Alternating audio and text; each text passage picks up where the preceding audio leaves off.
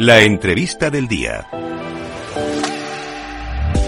Bueno, pues ya estamos por aquí. Llega el momento más importante del programa, el momento en el que os presentamos los mejores proyectos del mercado. Y tenemos con nosotros a Alberto Molinero, lleva las redes es Strategy Advisor de Vinci, que viene a contarnos pues absolutamente todo de, este proyecto. ¿Qué tal? Alberto, muy buenas tardes. Buenas tardes. Un placer poder compartir micrófono con vosotros. Muchas gracias. Bueno, cuéntanos qué es Vinci. Están mis compañeras, Belén y Cristina, están como locas, seguro que, que nos están escuchando. Nos has contado el proyecto nos ha dejado impresionados. Así que sí, a, ver si hacemos lo mismo con los oyentes. Esperemos que sí.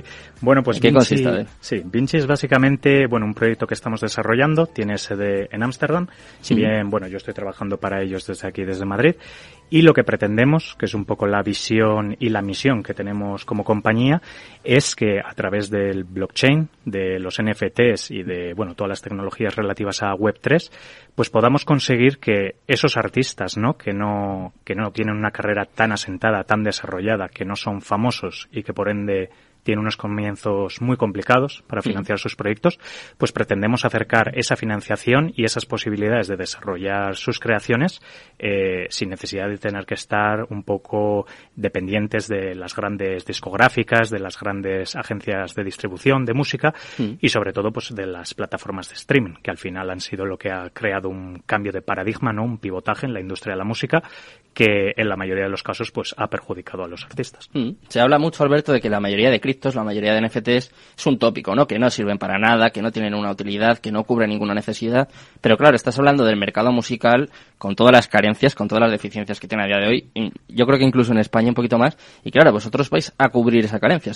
Eh, tiene una utilidad, ¿no? Es obvio, viene a cubrir una necesidad, a cambiar algo, a ayudar. O sea, en este caso, ya se puede decir que son NFTs, pero con, con un matiz, ¿no? Que sí que sirven para algo. Sí, es correcto. Yo creo que lo que está sucediendo un poco es que el concepto, ¿no? Hay todavía poca educación sobre el mundo web 3, blockchain y el concepto que tiene la gente de los NFTs, ¿no? Pues es quizás estas imágenes de, las ranas, de, los animalitos y demás, pero hay mucho más, hay mucho más eh, de lo que la sociedad se podría beneficiar de esto y, nuestro proyecto es un, caso muy claro, ¿no? Porque al final un poco eh, el cambio de paradigma que hubo en la industria musical pues fue, yo todavía soy joven, yo no viví exactamente esa época, ¿no? Napster fue fue esa primera revolución que hizo un poco tambalear a la industria discográfica y de la música.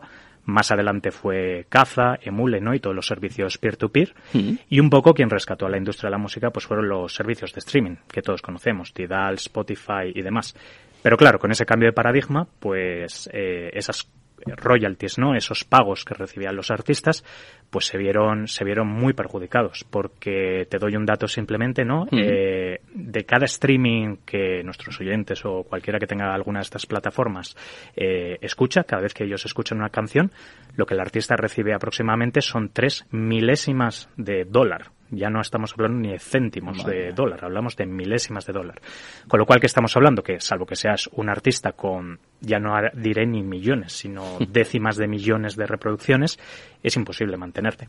Entonces ahí es donde un poco Vinci quiere demostrar ¿no? que hay más allá en el mundo NFTs eh, y que verdaderamente esta tecnología tiene una utilidad para el mundo real. Eh, un poco te puedo dar un ejemplo de uno de nuestros productos que, que, bueno, que está llamado a ser nuestro producto estrella, que es lo que nosotros llamamos los NFTs ARX, que, bueno, ARX básicamente son las siglas de Artist Royalty Extracts, que es básicamente un NFT, eh, un NFT que queremos crear de tal forma que el artista pueda vender derechos sobre las royalties que genera su música y de esta forma pues poder financiar uno de sus álbumes, una gira o incluso la compra de nuevo material, ¿no? Un poco a través de ese concepto, ¿no? Un poco del patronaje, eh, hasta cierto punto, ¿no? Similar a lo que hacen otras plataformas, pues queremos eh, ayudar a, esos artistas, a esos creadores a acceder a ese capital sin, sin tener que adquirir grandes compromisos con las grandes corporaciones. Vale, entonces, a ver, eh, vamos a recapitular, vamos a intentar resumir y traducir un poco, porque seguro que hay algún oyente que se ha perdido un poquito. Eh, para hacerlo fácil, puede ser como una especie de crowdfunding, una especie de recolecta, como que a ti te gusta un artista y dices, yo invierto en él, apuesto por él, y además te llevas una recompensa, ¿no? Si le va bien a este artista. Puede valer, más o menos. Exactamente, sí. Es un poco, no nos gusta decir tanto el concepto crowdfunding, porque no es exactamente un crowdfunding, sino que nosotros básicamente eh, seguimos la teoría que se llama de marketing de los 100 seguidores, ¿no? que es una teoría que dice que si eres capaz de conseguir 100 seguidores eh, que verdaderamente apoyen tu trabajo, tus obras, pues eres capaz de mantenerte. Entonces buscamos un poco eso, ¿no? Que, que el artista pueda crear ese engagement, esas conexiones nuevas a través de estos productos, de estos NFTs, de una forma que obviamente el que quiera apoyar a ese artista pueda apoyarle y que además reciba algo a cambio. En este caso, pues unos determinados pagos eh, a través de las royalties que genere el, apoyo y, la calidad de la música que, que realice este artista. ¿Te parece, Alberto, que definamos el concepto de royalties? Porque, claro, la gente que estamos aquí como muy metidos lo damos ya por hecho, pero qué es como tal o qué, cómo lo podemos explicar para que, para que nos entiendan. Por supuesto. Vale, eh, de una forma sencilla, bueno, no voy a entrar tampoco excesivamente al detalle, exacto, en tecnicismos, pero bueno, podemos entender, eh, grosso modo como resumen, ¿vale? Que hay dos tipos, llamémoslo primigenios, ¿no? De royalties. Mm. Por un lado, son los royalties que al final son esas comisiones, ¿no? Que, mm. que alguien tiene que pagar por el hecho de que tú estás consumiendo un contenido. Entonces, tenemos dos tipos de esos royalties. Por un lado, aquellos que son relativos a la reproducción de esa música o incluso de esos vídeos, ¿por qué no? Pues al final no funciona tan diferente la industria de audiovisual con la de la música. Mm. Entonces tenemos por ese lado eh, esos pagos que hay que realizar por el hecho de, reproducir la música y luego por el hecho de hacer copias, ¿correcto? Entonces, de esos pagos, lo que pretendemos nosotros con este producto es que nosotros seamos capaces de recolectar esos pagos e inyectarlos dentro del smart contract que nosotros vamos a generar, que vamos a mintear dentro de este NFT, de tal forma que para cualquier persona que lo haya adquirido, pues reciba esos pagos de royalties de acuerdo a las características que se han programado y se han predefinido en el smart contract. De esta forma conseguimos que, que bueno, esa propiedad intelectual sigue estando bajo el control del artista, porque él es quien ha decidido cuánto de esas royalties quiere dar a la gente que compra los NFTs y demás. Y además, pues bueno, la gente que adquiere ese NFT, pues sabe y tiene la seguridad de que en ningún momento eh, esos pagos van a estar comprometidos, porque está todo gobernado por la tecnología, por la programación, por ese smart contract. De modo que no hay forma, no hay forma de hackear esto, no hay forma de engañarlo, no hay forma de modificarlo. Es un, método de distribución de esos beneficios eh, totalmente seguro. Totalmente. O sea, yo la conclusión un poco que estoy sacando es que es, una nueva forma de financiar artistas, música en este caso, y sobre todo que da el poder al artista, ¿no? Que claro, yo creo que eso es eh, la revolución, ¿no? creo, creo, que es la principal novedad, ¿no? Porque ahora están muy sujetos, pues no sé, me imagino a las discográficas, a eh, no sé, las agencias que le hagan los tours, los representantes, y en este caso es el artista el que decide, ¿no? Básicamente, el poder es suyo. Correcto, eso es. Eh, la realidad es que hay muchos intermediarios en este negocio. Entonces, eso, como bien comentas, una de las, de las ventajas es que el artista recupera ese poder y como ya he dicho previamente, pues la posibilidad de que genere unos ingresos extra. Porque te voy a dar otro dato, que porque lo he leído esta mañana y me ha parecido bastante espectacular. eh, bueno, nuestros oyentes conocerán seguramente la canción Mr. Brightside de The Killers. Eh, pues esta mañana leía un artículo. Es una canción que ha batido el récord absoluto de estar más semanas en el top 100 de canciones más escuchadas del Reino Unido. Pues a pesar de eso, el año pasado esa canción ha generado únicamente 80.000 dólares en royalties. Pensándolo así, de esos 80.000 que genera, obviamente parte se lo queda el, el, que ha publicado la canción, la agencia discográfica, obviamente manager de la banda, la propia banda, que está dividida entre X componentes. Entonces, ¿qué sucede? Una canción que resulta que es un grandísimo éxito, pues no está generando tanto. Y ese es un poco el motivo. Y ha sido por ese cambio de paradigma, ¿no? Antiguamente la gente pues compraba discos y los ingresos que generaba la venta de discos pues eran mucho mayor que lo que generan estas plataformas de streaming.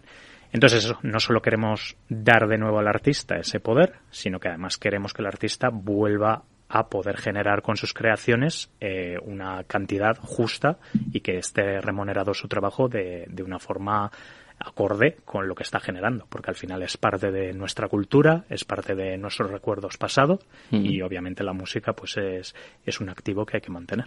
Me gusta la idea, me parece una forma de hacer justicia y que además es necesario, empatizo con los artistas que deben estar pasándolo desde luego muy mal. ¿Y qué competidores podéis tener o cuéntanos, no sé, por ejemplo, eh, las discográficas serían competencia en este caso de Vinci o no, no, los tiros? No, nosotros no vemos a las discográficas como un competidor. De hecho, en nuestro plan de negocio y, plan de marketing, etcétera, lo vemos, eh, los vemos como, como un concepto de partner, de partnership.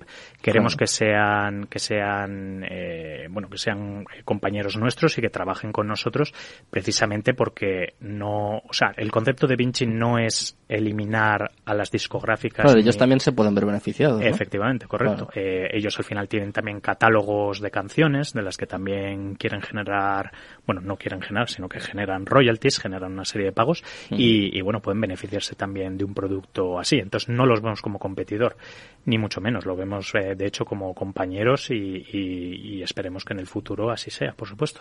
Em, pero bueno, eso. ¿Y qué competidores podría haber entonces? Sí, eso, eso era lo que estaba pensando los competidores. Mira, nuestro competidor principal a día de hoy es una empresa que está ubicada en Estados Unidos, que se llama Royal eh, que es una empresa, bueno, están muy centrada sobre todo en la música electrónica y, bueno, de hecho recientemente han lanzado una colección de NFTs con un DJ bastante conocido que es Timmy Trumpet, que ha publicado a través de ellos eh, una serie de NFTs también con este concepto de, de las royalties eh, para un nuevo tema que ha generado. Entonces, bueno, es una empresa que ha conseguido muchísima financiación, mucho capital en poco tiempo, pero, eh, y ahí está un poco eh, donde nosotros queremos dar ese factor diferenciador, ese valor añadido respecto a lo que hace Royal, y es que nosotros, en primer lugar, queremos verdaderamente que el artista se involucre con sus fans y es algo en, los que, en, lo que estamos haciendo mucho hincapié, en el hecho de que no queremos simplemente gente que compre esos NFTs, es decir, queremos gente que verdaderamente lo que busque es apoyar al artista, que busque una comunicación con el artista, ser partícipe de todas esas creaciones.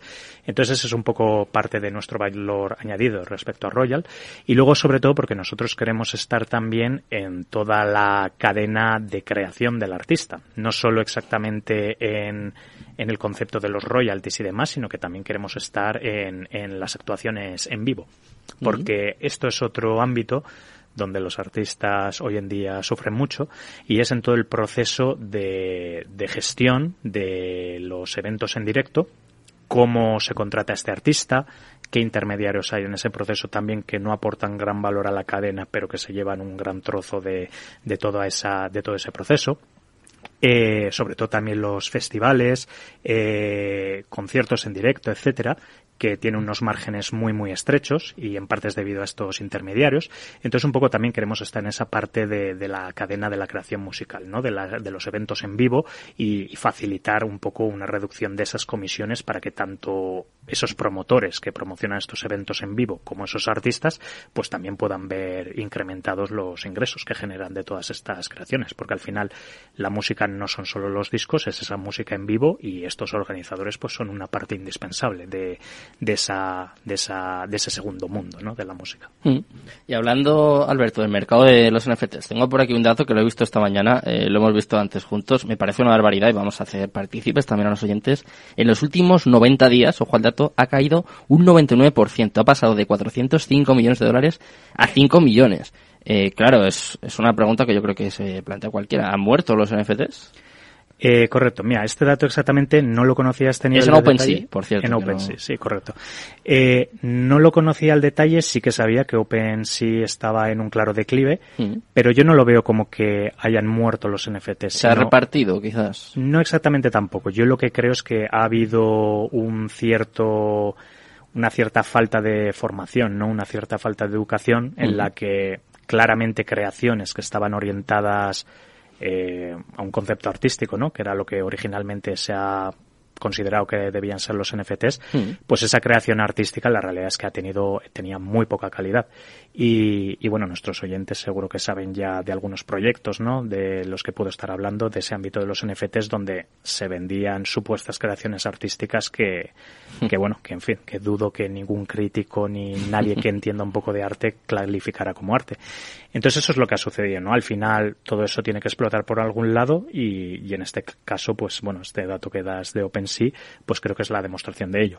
¿Dónde va a estar no diré el resurgir, sino la puesta de los NFTs en el lugar donde deben estar, pues precisamente en ese proceso de curación, ¿no? Entendido como curación, eh, la creación de contenido verdaderamente artístico, contenido que verdaderamente aporte valor, aporte cultura, aporte un valor añadido a la sociedad.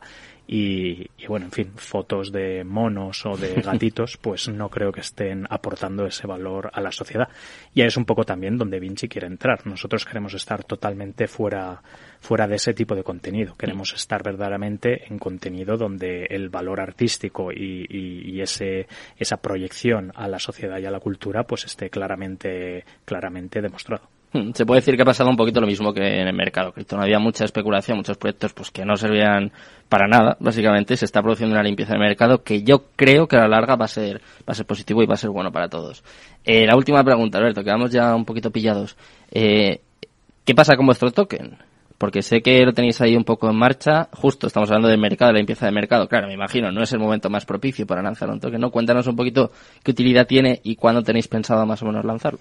Exactamente, sí. Eh, tuvimos que retrasar finalmente el lanzamiento del token porque lo teníamos eh, planificado y proyectado eh, prácticamente la semana que sucedió el crash eh, que tuvo lugar ah, hace, hace unos meses, exacto, con el tema de Luna. Eh, entonces, bueno, eh, de hecho la comunidad fue muy receptiva en ese sentido y valoró positivamente la decisión porque, bueno, yo creo que todo el mundo entendió que no era el momento de lanzar el token porque bueno, se puede lanzar un token, ¿no? Aunque esté el mercado un poco bearish, ¿no? Que se llama un poco de oso, pero en este caso fue un crash total. Entonces no era, claramente no era una buena decisión ni para aquella gente que invirtió en nosotros en la ICO, mm. ni, ni obviamente para la, la la estabilidad y, desarrollo del proyecto a futuro. Entonces, en principio, ahora mismo lo tenemos planeado el lanzamiento de nuevo en, octubre, mm. a finales de octubre, segunda mitad de octubre. Y un poco la utilidad que pretende tener ese token es eh, poder realizar todas esas tareas ¿no? de staking, porque es un token también que se basa en el proof of stake, mm. y de esa forma poder apoyar a los artistas mediante las comisiones que se generan del stake. Vale, bueno, pues nos vamos a despedir con, con esta noticia, ¿no? Esta exclusiva, incluso se, eh, se podría decir. Eh, muchas gracias, Alberto, por haber estado con nosotros. Os deseamos mucha suerte y en octubre ya cuando tengáis esto un poquito lanzado, vienes aquí y me lo cuentas. Por supuesto, un placer. Muchas gracias. Bueno, me despido también ya de todos los oyentes. Muchas gracias por habernos acompañado. Esperamos que hayáis aprendido un poquito. Ya os dejo con Mercado Abierto, con Rocío Arbiza y todo su equipo. Mañana volvemos con más. Vamos a conocer el proyecto de Human Protocol y vamos a hablar un poquito también con un editor de Cointer. Así que mañana os espero a la misma hora, esto de las tres y media. Muchas gracias a todos, muy buenas tardes y Cripto Capital, tu demon. Cripto Capital con Sergio Fernández.